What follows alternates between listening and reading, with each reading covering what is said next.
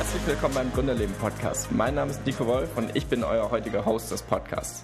Wenn ihr ein Auto verkaufen wollt, kennt ihr vielleicht das Problem, dass es immer ein bisschen ein langwieriger Prozess ist, es irgendwo zu inserieren. Wie findet man den richtigen Preis? Und dann hört man ganz oft nur, was ist der letzte Preis?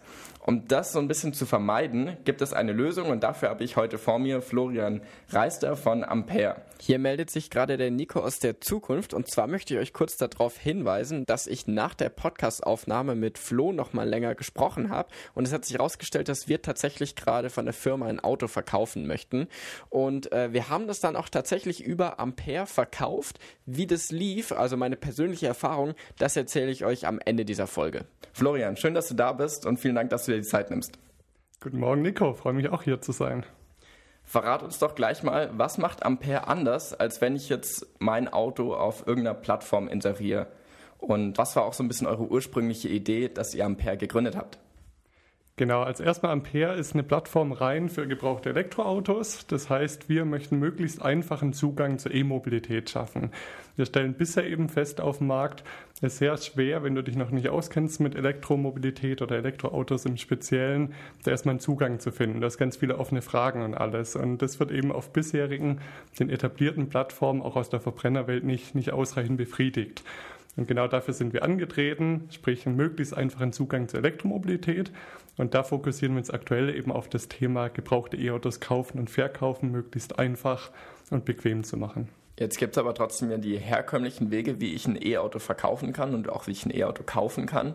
Aber gerade das Ganze mit dem Preis ist da immer so ein Thema. Man weiß nie, ist das jetzt ein fairer Preis? Klar, bei manchen Plattformen gibt es dann so Indikatoren, wo es heißt, okay, das ist jetzt ein hoher Preis, das ist ein niedriger Preis. Aber nichtsdestotrotz vertraut man irgendwie nie so richtig dem Käufer und man vertraut auch nie so richtig dem Verkäufer. Was macht ihr da anders, damit ein Vertrauen entsteht. Genau, wir sind sehr starker Intermediär, das heißt, wir sind auch in dieser Vermittlerrolle und wir versuchen eben auf beiden Seiten eine möglichst schöne Nutzererfahrung hinzubekommen. Das heißt, ein Verkäufer kommt zu uns und sagt, ich möchte mein E-Auto verkaufen. Viele davon möchten sich damit aber gar nicht tiefer beschäftigen, machen beruflich auch was ganz anderes.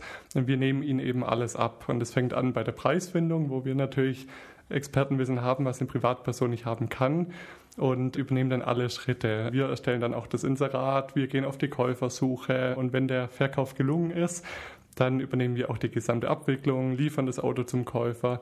Das heißt, es ist maximal bequem und sorgenfrei vor allem für Verkäufer.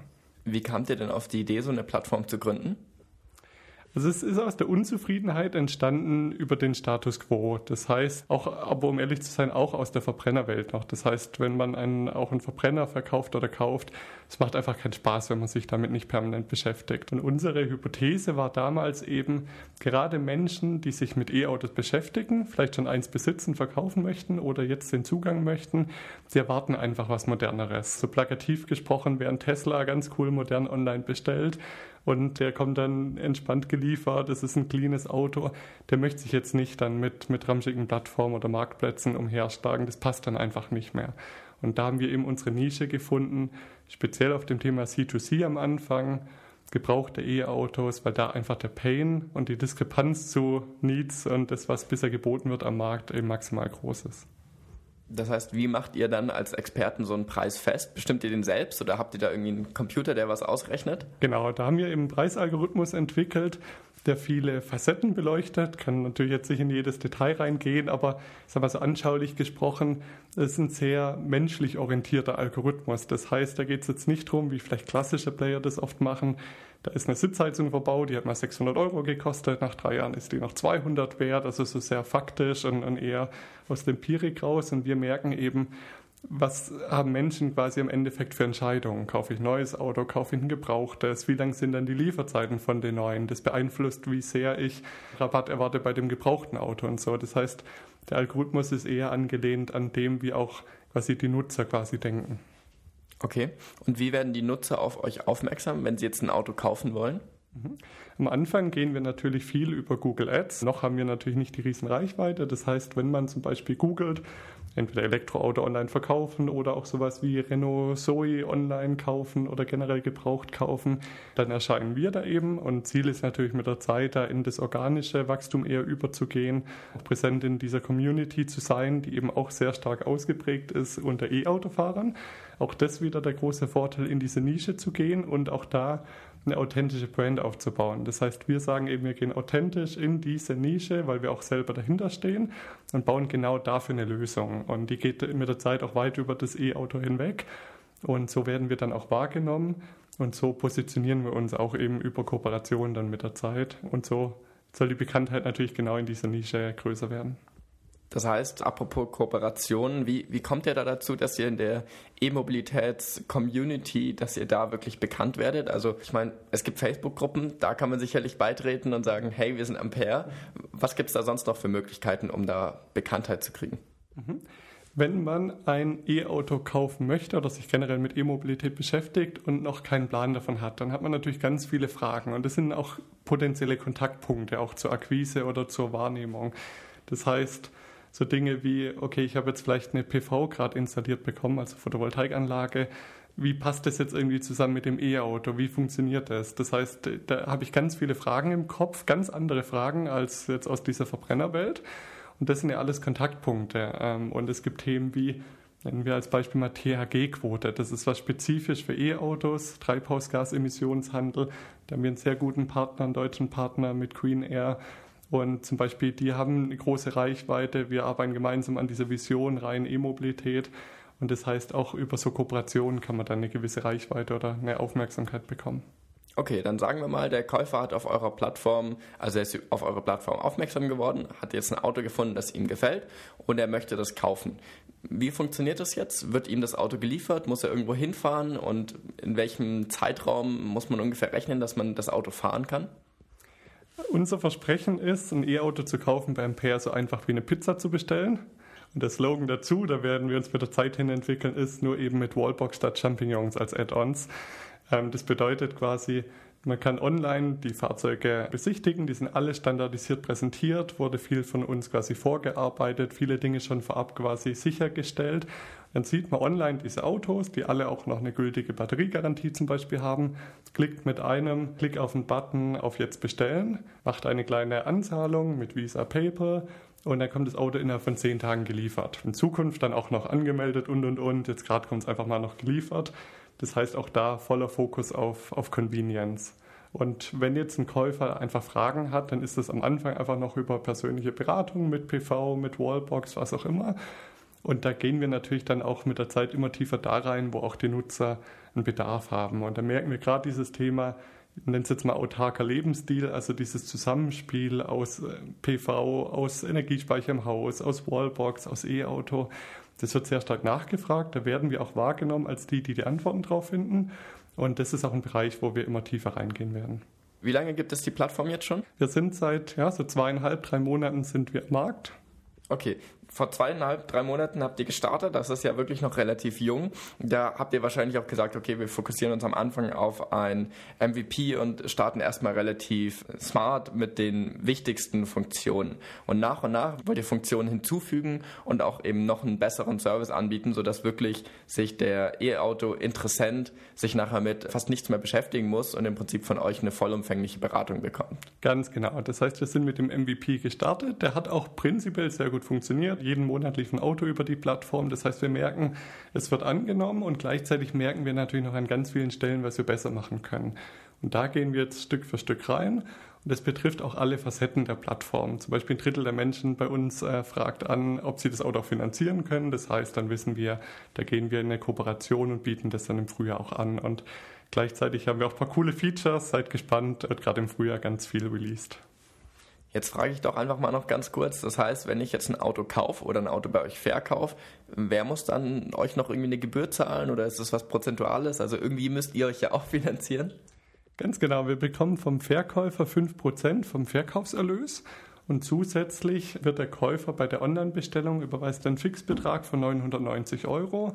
Das ist auch dafür da, dass eben das Auto geliefert kommt, äh, die ganze Logistik eben auch abgedeckt ist. Das heißt, von diesen beiden Seiten haben wir quasi Einnahmen, aber eben deutlich geringer oder ein schlankeres Geschäftsmodell, wie das jetzt zum Beispiel klassische Händler haben, die riesen Spann brauchen. Die brauchen wir nicht, weil wir ein sehr schlankes Geschäftsmodell durch diese Vermittlerrolle haben. Ja, cool. Klingt sehr smart.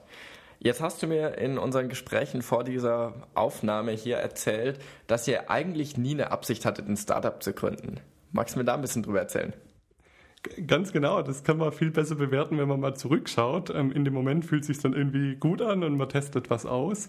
Ich würde sagen, ich hatte schon immer ein, ein gewisses Gründer-Mindset im Sinne von, ich war immer daran interessiert, Projekte zu starten, in Teams coole Dinge quasi zu gestalten. War jetzt nie jemand, der einfach nur irgendeinen Standardweg geht. Das heißt, glaube, ich hatte immer schon dieses Mindset dafür, aber es war jetzt nie für mich so ein Selbstzweck, ein Startup zu gründen. Gibt es andere, die wissen schon, nach der Uni werden sie definitiv ein Startup gründen. So war es bei mir nicht. Ich war auch viel, um ehrlich zu sein, eher in Mercedes-Porsche-Richtung unterwegs. Also klar, immer schon in dieser Branche und habe dann aber einfach mit der Zeit gemerkt, ähm, je weiter auch das Studium fortgeschritten war, ich habe einfach Lust, was selber zu gestalten. Und das konnte ich in diesen größeren Konzernen in der Form teilweise nicht ausleben, wie ich das gerne hätte. Und dann ist quasi auch die Idee dazu gekommen und dann war es erstmal naheliegend zu sagen, komm, wir probieren das jetzt mal. Habe dann Nico und Max äh, mit ins Team bekommen ähm, und sind seit Anfang an quasi ein sehr gutes Dreier-Team da und das macht natürlich super Spaß, in der Konstellation an einer, einer gemeinsamen Vision zu arbeiten. Und jetzt, wenn ich zurückschaue, kann ich es mir nicht mehr anders vorstellen. Aber ist jetzt auch schon ein ganzes Jahr im Gange. Ja, sehr cool. Das heißt, wenn du auch gerade von dem Team sprichst, wer hat bei euch welchen Aufgabenbereich und wie teilt ihr das auf, dass ihr nicht alle Arbeit doppelt oder dreifach macht?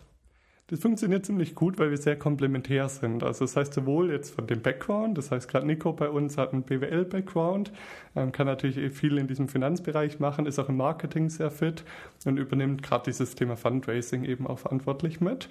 Dann haben wir Max, der sehr nah an der, am Nutzer ist, quasi die konzeptionelle Produktentwicklung, Nutzertesting und auch die Ausgestaltung auf der Website inne hat, ähm, der da sehr fit ist.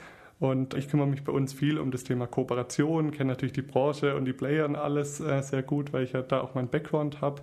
Übernehme am Anfang natürlich dann so Dinge wie auch Softwareentwicklung mit. Das ist was, wo sich mit der Zeit, wenn das Team wächst, dann ein bisschen klarer rauskristallisiert. Aber so ergänzen wir uns da super und auch jetzt rein charakterlich so sind wir sehr komplementär, aber eben an, an einer Linie aufgezogen. Das heißt, da ist Max zum Beispiel unser Kreativer, der da einfach super fit ist. Nico ist eher unser Excel-Freak, sehr, sehr analytisch. Äh, ich eher eine strategische Person und so passt das ziemlich gut zusammen. Ja, da sehe ich mich auch total in dem Nico. Also wahrscheinlich liegt es einfach schon mal an Namen, aber ich bin auch voll der Excel-Freak, mache immer alles mit Zahlen, versuche das so zu begründen. Meine Geschäftspartnerin dagegen, die Laura, die ist die Kreative, die fängt gerne Projekte an und ich muss sie dann immer ganz gerne beenden. Aber wenn das so funktioniert, perfekt. Äh, genau, das heißt, in dem Dreierteam seid ihr seit einem Jahr ungefähr unterwegs. Du hast mir auch erzählt, am Anfang, als ihr so eine Idee für das Projekt hattet, da habt ihr noch nicht so viel am Kunden getestet. Wie, wie sah das denn da aus? Was hattet ihr da für eine Idee und wie wolltet ihr das umsetzen? Warum hat sich dann auch verändert?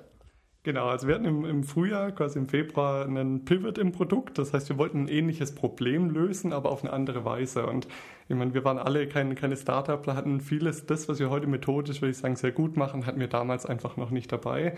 Das heißt, wir haben viel entwickelt, sind zu spät an den Markt, haben dann gemerkt, oh, die, der Problem-Solution-Fit ist nicht so groß, wie wir es gedacht oder erwartet hätten und haben dann vieles an der Methode geändert, sind in den Nutzertest gegangen, haben dann pivotiert eben hin zu dem, was wir jetzt heute machen. Und das war tatsächlich für uns Gold wert im Endeffekt. Die Phase ist natürlich immer hart, wenn man merkt, das, was man sich überlegt hat, funktioniert nicht. Aber wenn man das quasi als Team auch übersteht, das macht dann natürlich unglaublich stark. Und jetzt, wo wir eben schon länger zusammenarbeiten, haben wir eben sehr nutzernahes Vorgehen. Das heißt, auch wenn wir jetzt Features entwickeln, dann ist es so grob in einem Monat wird die ganze Konzeptarbeit gemacht, ganz nah am Nutzer, viel getestet. Das heißt, bevor eine Zeile Code geschrieben wird oder eine Kooperation unterschrieben wird, wissen wir schon, das wird beim Nutzer funktionieren. Und das ist so der Hauptunterschied. Das heißt, wir sind viel schneller dadurch. Das heißt, natürlich gehen wir nachher dann in Kooperation, in Softwareentwicklung, alles, aber nur, wenn wir wissen, es funktioniert. Und das ist so das hauptsächliche andere Vorgehen, würde ich sagen. Gibt es da ein, zwei lustige Geschichten, die du uns erzählen kannst, was nicht funktioniert hat oder wo ihr vielleicht auch einen Irrglauben hattet? Ja, ich glaube, da gibt es ganz viele. Vielleicht eher eine, eine, schönere Geschichte, die aber da korreliert. Und zwar, was wir gemacht haben, nachdem wir gemerkt haben, irgendwas funktioniert nicht, standen wir ganz viel an E-Ladesäulen. Und das waren tatsächlich ganz lustige Gespräche auch immer, weil auch sowas hatten wir früher weniger gemacht. Das ist auch so ein Learning. Dann wir viel an diesen Ladesäulen, kam mit Leuten in Kontakt, war auch ein gutes Umfeld, weil wenn man lädt, gerade an Autobahn mit Schnellladen, man steht da halt eine Viertelstunde oder eine halbe Stunde, kann nichts anderes machen. Das heißt, wir hatten sehr bereitwillige Interviewpartner gefunden dort. Da hatten wir super lustige Gespräche und haben in so kurzer Zeit so viele Erkenntnisse gewonnen, ähm, wo ich nur jedem empfehlen kann, immer so einen Spot zu suchen, wo die Zielgruppe ist und da ganz viel mit den Leuten in Kontakt sein. Ja, krass, das kann ich mir auf jeden Fall vorstellen. Kenne ich natürlich auch selbst. Also ich bin selbst auch E-Autofahrer und äh, ja, man findet immer wieder lustige Gespräche auch an den Stationen, vor allem wenn man natürlich auch offen ist für Gespräche, weil viele von denen, die ähm, gerade wenn es ein bisschen sonnig ist oder sowas, sind dann auch nicht im Auto am Handy, sondern versuchen so ein bisschen rumzulaufen und dann findet man eigentlich relativ leichten Gesprächspartner, wenn man da, wenn man da offen dafür ist. Würdest du denn sagen, ihr wurdet hier in Stuttgart oder in Baden-Württemberg auch unterstützt bei eurer Gründung? Absolut. Also wir haben so ziemlich alles mitgenommen, was Stuttgart zu bieten hat, würde ich fast sagen.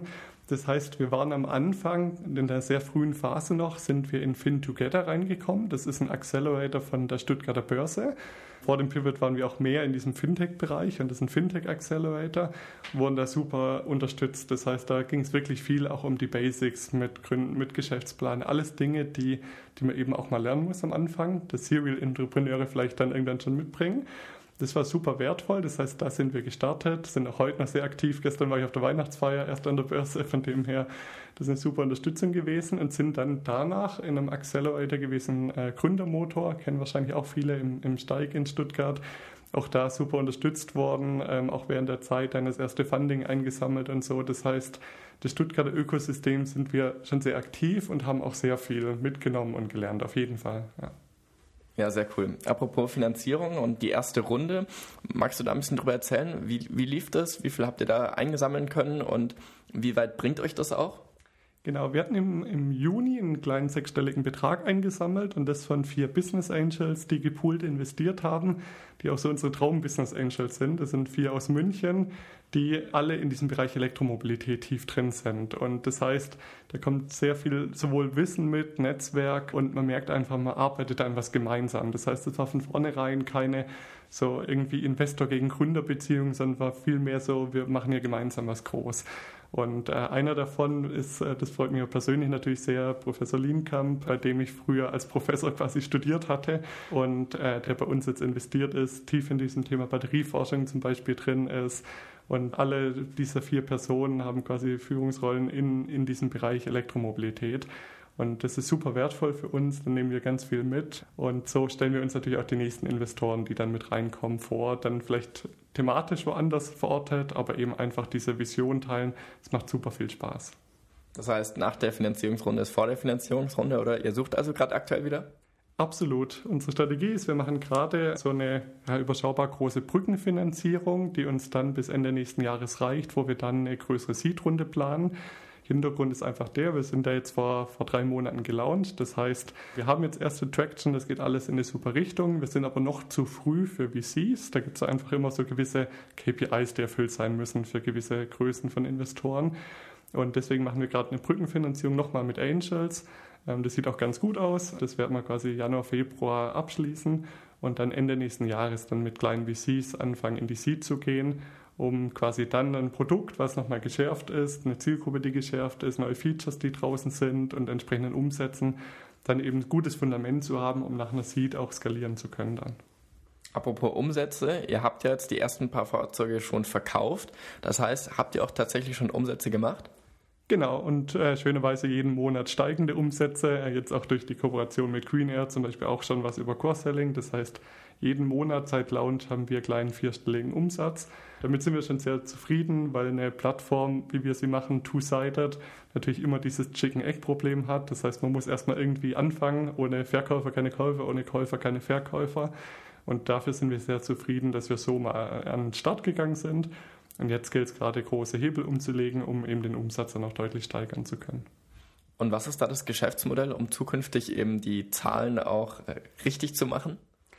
Also erstmal wollen wir richtig gut im Matching werden, das heißt quasi Käufer und Verkäufer extrem gut zusammenbringen. Die Vision ist, wenn Verkäufer mal zu uns kommt, Innerhalb ein paar weniger Tage haben wir immer den passenden Käufer. Das fangen wir jetzt zum Beispiel auch schon an, indem wir auch einen Suchagent zum Beispiel haben auf Käuferseite. Wir wissen jetzt schon von ungefähr 50 Käufern, was sie genau suchen.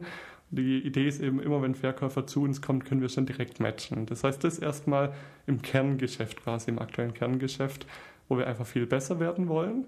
Natürlich wird das Geschäftsmodell auch immer besser, wenn quasi eine gewisse Reichweite irgendwann da ist.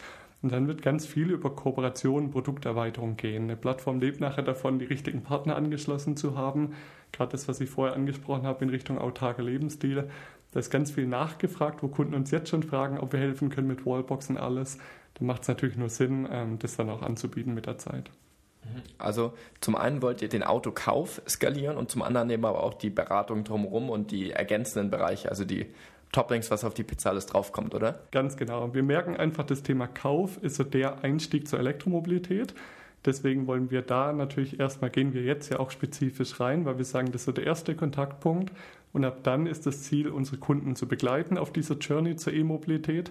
So wie Sie dann erfahrener im Bereich E-Mobilität werden, so werden wir es ja mit der Zeit auch immer. Und da hat man eine gemeinsame Journey vor sich. Und da wollen wir natürlich nicht, dass unsere Kunden nach dem Kauf wieder weg sind. Wir wollen langfristig kein Einmalgeschäft haben, sondern die einfach zu begleiten. Flo, sehr cool. Verrat mir noch als abschließende Frage, was kommt in den nächsten Monaten so auf euch zu? Was habt ihr da für konkrete Pläne und wie sieht da euer Alltag aus in den nächsten Monaten? Also jetzt so Dezember, Januar sieht unser Alltag aus, dass wir sehr viel in Workshop-Formaten sind, weil wir an vielen konzeptionellen Dingen gerade dran sind, ganz viel konzipieren, viel in Nutzertests. Super spannende Zeit, die mir persönlich auch sehr viel Spaß macht.